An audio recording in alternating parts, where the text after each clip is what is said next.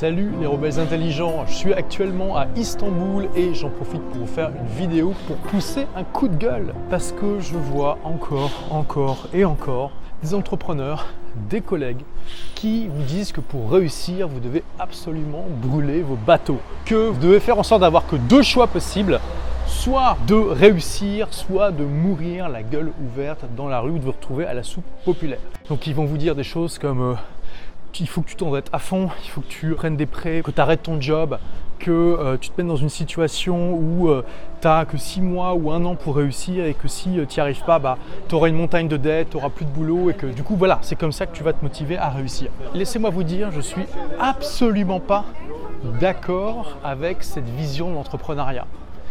C'est vrai que pour une toute petite minorité de personnes, ça peut marcher, mais ce que ces gens ne vous disent pas, ce sont toutes les personnes qui ont essayé cette méthode, qui n'ont pas réussi et qui se retrouvent vraiment dans la merde.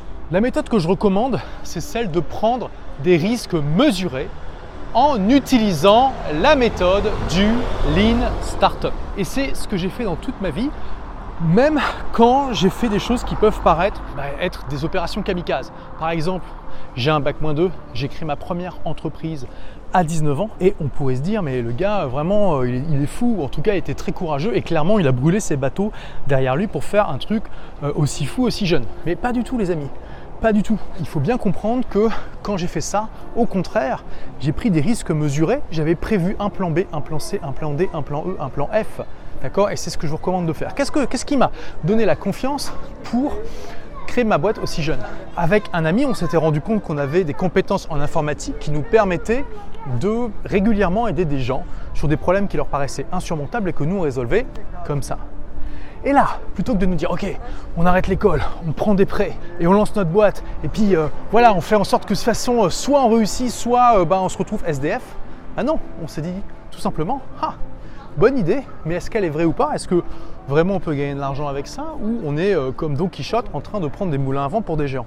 Faisons une petite expérience simple qui ne va pas bouleverser notre vie pour voir si notre idée est bonne ou pas.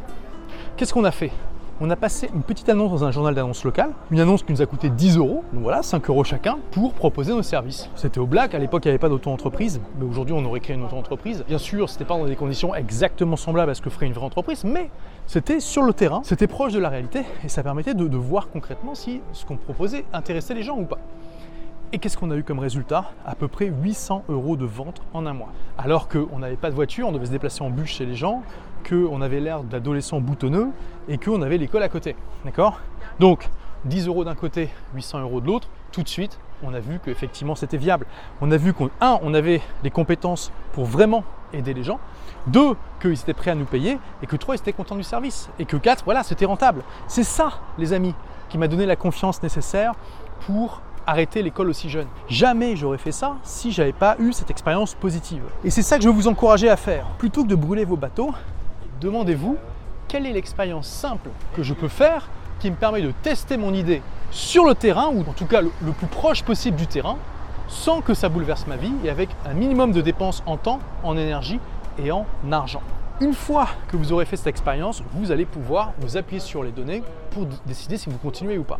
C'est très proche de la méthode Lean Startup. Bon, quand j'ai fait euh, ça, le livre Lean Startup était même pas sorti, donc j'ai fait du Lean Startup sans le savoir, comme M. Jourdain faisait de la prose sans le savoir. Ça vous montre aussi l'efficacité de la méthode. Ça a été validé par des tas, d'entreprises dans, dans la Silicon Valley, dans le modèle des startups, etc. Et c'est quelque chose qui vous permet de tenter de faire des choses qui ont de la gueule, sans pour autant prendre des risques démesurés. J'ai fait exactement la même chose quand euh, j'en avais marre de mon entreprise et que je voulais me lancer sur le web. Plutôt que d'arrêter du jour au lendemain mon entreprise qui était ma seule source de revenus et de me dire voilà, euh, avec euh, ce qui me reste comme argent, j'ai six mois pour réussir, je vais mettre à fond, brûler mes bateaux et soit je réussis, soit je meurs. Non, je me suis dit ok, j'aimerais vraiment me lancer sur le web, quelle expérience simple je peux mettre en place maintenant pour vérifier si effectivement je peux y arriver ou pas sans que ça bouleverse ma vie. Et je me suis décidé de, créer un blog, tout simplement.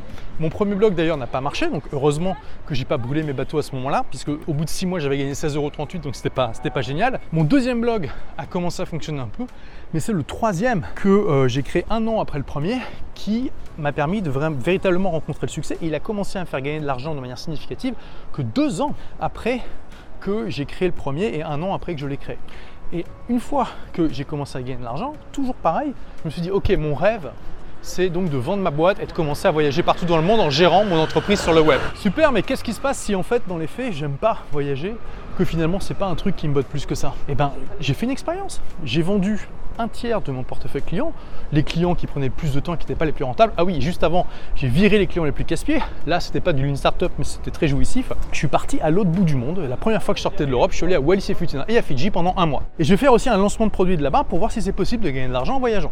Je me suis dit, ça va être un test. Si euh, j'aime pas, et eh ben au pire, je peux reprendre ma boîte. Oui, il y aura un tiers de, portefeuille client en moins, mais j'aurai aussi mon business web à côté qui me permettra de dégager des revenus. J'adore ce voyage, je trouve ça fantastique, et je reviens non seulement plus riche humainement et spirituellement et tout ce que vous voulez, mais en plus plus riche financièrement parce que j'ai fait un lancement de produit à Wallis avec une connexion pourrie qui m'a rapporté bien plus que ce que ce voyage m'a coûté. Et là, je me dis, ok, banco, je sais, c'est effectivement ce que je veux faire. Je vais me consacrer à mon business web, ça marche, j'adore voyager, génial. Donc, je vends complètement mon premier business et je me consacre à ce business web. Et c'est ce que j'ai fait. Vous voyez, encore une fois, j'ai pas brûlé mes bateaux. J'ai fait des tests, des expériences concrètes sur le terrain qui m'ont validé mon intuition. Et à partir de là, j'ai pris des décisions. À partir de là, j'ai pris des risques mesurés.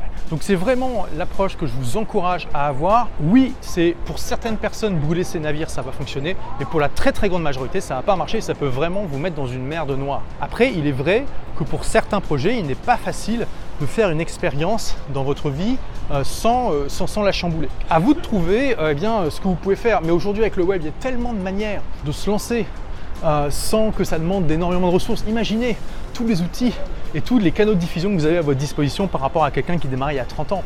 Avec la même énergie qu'il vous fallait il y a 30 ans pour démarrer un business local, vous pouvez avoir aujourd'hui une véritable multinationale de chez vous. Aujourd'hui, j'ai des clients dans plus de 40 pays. C'est pas non plus une multinationale dans le sens une énorme boîte comme on l'entendait euh, traditionnellement, mais c'est une multinationale dans le sens où j'ai des clients dans plusieurs pays et vous pouvez y arriver aussi. Et vous pouvez y arriver simplement en faisant des petites expériences sur le terrain comme je l'ai fait. Et donc au-delà de ça, vous avez compris, vous devez aussi avoir un plan B, un plan C, un plan D, un plan E, un plan F, au cas où le plan A ne fonctionne pas. Et vous devez être capable de vous rendre compte que euh, si votre première approche ne marche pas, qu'il faut la changer. C'est ce qu'on appelle pivoter en langage startup, c'est-à-dire que vous allez changer votre angle d'approche, changer ce que vous promettez, changer ce que le produit va faire, etc., etc. Donc mon plan B, par exemple, quand j'ai arrêté l'école pour créer ma boîte, c'était simplement, bah voilà, plan B, je peux me trouver un boulot dans l'informatique puisque j'ai déjà les compétences, c'est clair, je le vois puisque les clients me paient, et je pourrais dire, voilà, j'ai créé ma boîte, j'ai dépanné autant de clients.